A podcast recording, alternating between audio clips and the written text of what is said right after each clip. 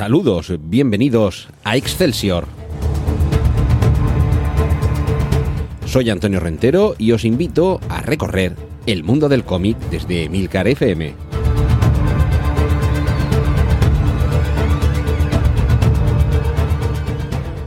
Saludos, bienvenidos al podcast de cómics de Milcar FM, con capítulos monográficos y autoconclusivos en los que abordamos temas tan variados como eh, editoriales, eh, autores, personajes, colecciones. Y en este caso, en este verano, le estoy dedicando, este verano si lo estáis leyendo cronológicamente según los voy publicando, estoy publicando unos capítulos dedicados a la memoria de Francisco Ibáñez, que ha fallecido por desgracia a comienzo de este verano. Y por si queréis recuperarlos, el primer episodio se lo dediqué en parte a él y a su gran creación muerta de Luis Filemón. Y el siguiente a 13 Rue del Percebe. Ya os vais imaginando que no hay dos sin tres. Y habrá alguno más de tres. Pero hoy creo que por bueno, por razones un poquito de cariño tanto a él como al personaje en el que se basa, hoy toca hablar de el botones sacarino. Digo cariño al propio personaje, a mí el botones sacarino me hacía mucha gracia de, de pequeño, pero, pero luego ya cuando fui creciendo y descubrí otros cómics y descubrí el original, porque hay que decir que está eh, inspirado barra basado en un personaje de Franquín del año 57, el botones nace en el 63, que aquí en España se conocía como Tomás el Gafe y que en Francia era Gastón Lagaffe. Pues con esa inspiración, hay que decir que en algunos casos sí que se ve, eh, podéis buscarlo en internet si queréis, hay comparaciones en las que se ven las viñetas en las que apenas cambian los personajes para contarnos la misma historia con los personajes de Ibáñez o con los eh, originales de Franklin, pero eh, eso era en un principio. A partir de un cierto punto, este botón sacarino ya tiene sus, eh, además, personajes que no están en el original y, por supuesto, sus propias historias. Como digo, nace en 1963 el botón sacarino y eh, dentro de las particularidades que tiene, es un, un, personaje que, para empezar, es adolescente, no es adulto como otros personajes habituales de, de Francisco Ibáñez, y además vive en una edición que en los primeros episodios es de un medio, de un periódico, es el aullido, el aullido vespertino, pero con el tiempo ese medio en el que trabaja el botones sacarino pasaría a ser el DDT, que es precisamente eh, la publicación de cómic en la que apareció eh, a partir de los años 60, en, entre los años 67 y 77, si no recuerdo mal. Esto también nos metía un poco en el terreno de la metaficción, porque permitía, entre otras cosas, que el propio Francisco Ibáñez apareciera como personaje, como un miembro más de la redacción de la publicación donde precisamente en esta metarealidad se estaban publicando las historietas que el propio lector estaba leyendo. Esto eh, añadía un, plus de, de, originalidad y también esos guiños, entre otros, esto ya es para los muy cafeteros, se supone que el, el dire es eh, un, está inspirado en Rafael González, que había sido director de publicaciones de la editorial Bruguera, que es la editorial donde se que, que, publicaba todas estas colecciones de Francisco Ibáñez, los Mortadelo, los Teovivos, los Sacarinos y todo esto. Porque junto a Mortadelo, el botón sacarino llegó a tener también, aunque por un periodo breve de tiempo, apenas un par de años, su propia cabecera, es decir, cómics que se titulaban Sacarino y también el Super Sacarino, como había pasado con Mortadelo y Super Mortadelo, en los que evidentemente, además de las propias historietas de este personaje, se publicaban otras. Y vamos a explicar, hemos tardado quizá mucho en explicar qué es esto del botones y, y, qué es el botones sacarino. Hubo un momento, y esto el propio Francisco Ibáñez lo sabe bien, porque su carrera profesional empezó así,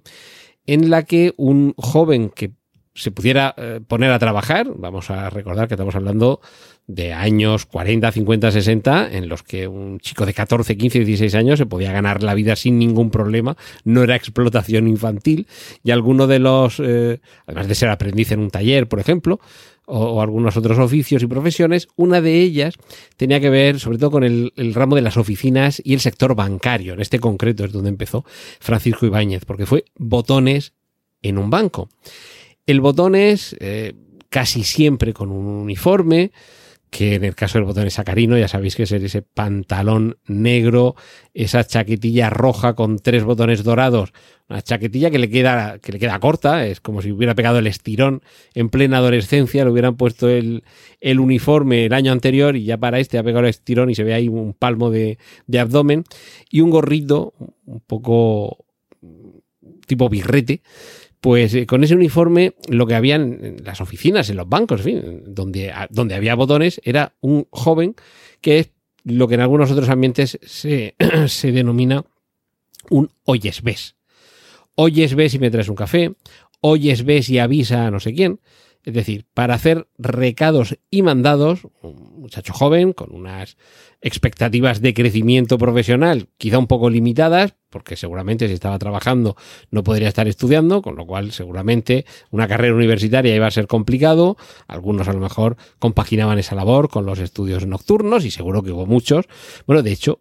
no sabréis vosotros quién es, pero Alfonso Escámez, eh, un prominente e importante banquero de hace unas décadas, eh, empezó en el Banco Central, si no recuerdo mal, precisamente como botones y acabó dirigiéndolo. Es decir, que, a ver si se podía prosperar empezando como botones pero lo normal es que fueran unos trabajos o bien temporales o bien que hasta llegar a un punto en el que el ascenso estaba muy limitado, porque ya digo, seguramente era mucha gente que, o no tenía estudios o tenía un nivel de estudios limitado y a partir de ahí su nivel de crecimiento profesional, ya digo, tenía un tope. Pero en este caso, y al tener un joven, lo que un joven un poco alocado, un poco gamberro, con mucha vocación para escaquearse de, los trabajos que le mandan, y además algo muy común a muchos adolescentes, que es buscando eh, la ocasión propicia para, para echar una siestecita, eh, está siempre buscando dónde esconderse para echar una siestecita, y, todo esto, mientras tanto, lo que estaba sucediendo es una sucesión de malos entendidos, de embrollos, eh, en muchas ocasiones originados por él mismo, porque se lleva un animalito que se ha encontrado por la calle, o los inventos más estrafalarios, eh, tiene que esconderlos para que no se los, los vea el jefe, el dire, el director.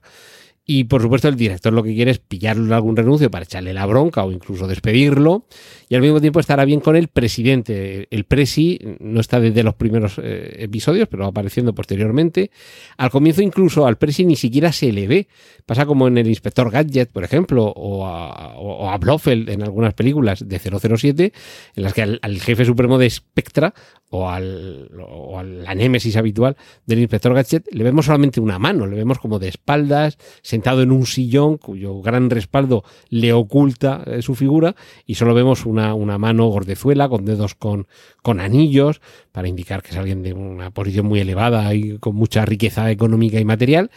Y, bueno, ahí tenemos esas tres patas y luego, por supuesto, todo tipo de personajes de la vida personal y sobre todo de la vida profesional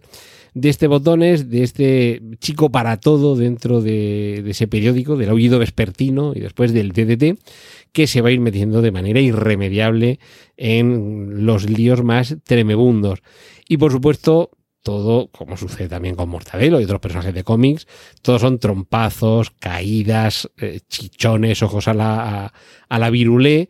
y, persecuciones y tratar de salvar uno el culo pero echándole la culpa al otro, el otro al final termina pagando él mismo la historia en la que quiere meter al otro, en fin, los jaleos eh, y las confusiones en las que se meten todos los personajes,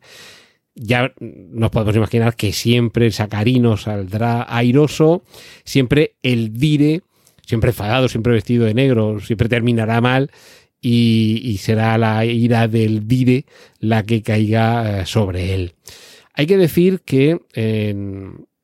dentro de los eh, de, las historias del botón sacarino y como sucede con otras muchas ya lo hemos comentado con otros muchos personajes y otras muchas publicaciones dentro del grupo Bruguera dado que no existía la propiedad intelectual como la entendemos ahora y los personajes eran propiedad de la editorial, en muchas ocasiones estos personajes no estaban firmados por el propio Francisco Ibáñez. De hecho, eh, si lo tengo por aquí apuntado, creo que son apenas seis o siete los números que sí que son obra completa de Francisco Ibáñez, pero ya en los años 70 y 80 Francisco Ibáñez se centra en Mortadelo y Filemón y a partir de ahí eh, la mayoría, eh, son casi una veintena de los que se publican en, estas décadas, los años 70 y 80, ya están firmados por el habitual equipo Bruguera, es decir, autores que de algunos sí que se ha ido con el tiempo conociendo el, nombre porque han tenido personajes propios o bueno, han tenido una cierta trayectoria artística y creativa, pero que en, muchas ocasiones eh, eran desconocidos y anónimos para el gran público y esto es muy sencillo, si tenéis alguno de los cómics en los que aparecen estos personajes, eh, con que miréis la firma, si pone Francisco Ibáñez, bueno, F. Ibáñez, se debe la obra a este gran creador, y si la firma aparece, lo habitual es que aparezca como equipo Bruguera, entonces ahí Francisco Ibáñez no ha hecho nada, lo cual no quiere decir que las historias sean malas, ¿vale? Eh, en el, bueno, desde luego en el caso del dibujo no se nota demasiado la, ausencia de Ibáñez, pero sí que es verdad que estamos hablando de gente que tenía muchísimo oficio, muchísimas páginas a sus espaldas. Y bueno, quizá alguna historieta podía ser un poco más floja. El propio Ibáñez tiene también alguna historia un poquito más floja. Y en algunas ocasiones lo que se busca, sobre todo en estas, en las que, como digo, ya no es Francisco Ibáñez el que está detrás, se busca el que haya apariciones de otros personajes de la factoría. Y así aparecen, en algunos casos ha aparecido el botón sacarino en Mortadelo y Filemón, pero lo que sí que sucede es que en algunas de las historias del botón sacarino aparecen o bien Pepe Gotera y Otilio o bien Rompetechos, por ejemplo. Y esto nos permite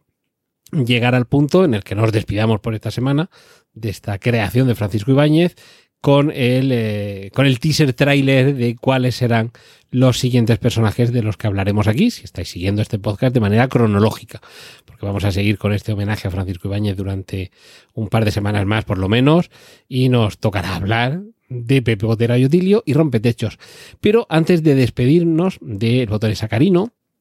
y como ya comenté con Mortadelo y Filemón y con 13 Rueda del Percebe, también ha habido una versión eh, de carne y hueso del de, botonés sacarino. Además, en este caso, eh, no era mm, de una manera apócrifa, como podríamos decir, en manos a la obra sobre Pepe Gotera y Otilio o sobre Aquino quien vive la que se avecina en relación con 13 del Percebe, sino que con ese mismo nombre, con el botón sacarino, en los años 2000 y 2001, eh, Televisión Española, en su primera cadena, tuvo una serie, digo, dos únicas temporadas, en las que Jorge Roelas, para mí un actor muy divertido, pero quizá un poco mayor para interpretar a un botones, cuando digo un poco mayor que a lo mejor tenía 20 o 30 años, ¿vale? Se supone que es un personaje adolescente, pero, pero la verdad es que la serie es divertida, pero quizá demasiado hija de finales de los 90, aunque como digo se estrenó en los años 2000 y 2001. Y como nota peculiar en esta serie, la serie con el personaje de carne y hueso del botón Sacarino,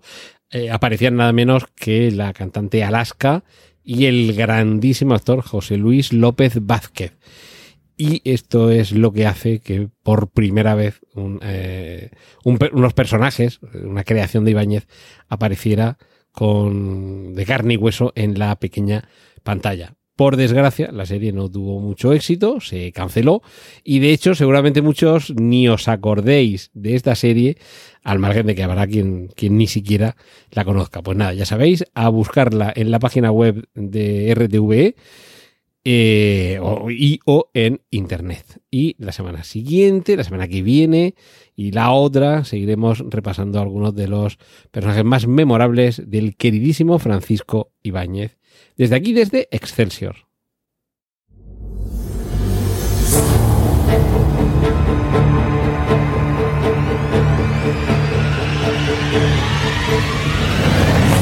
Has escuchado Excelsior, un podcast sobre cómics de Antonio Rentero para Emilcar FM. Puedes contactar con nosotros y escuchar más episodios en emilcar.fm barra Excelsior.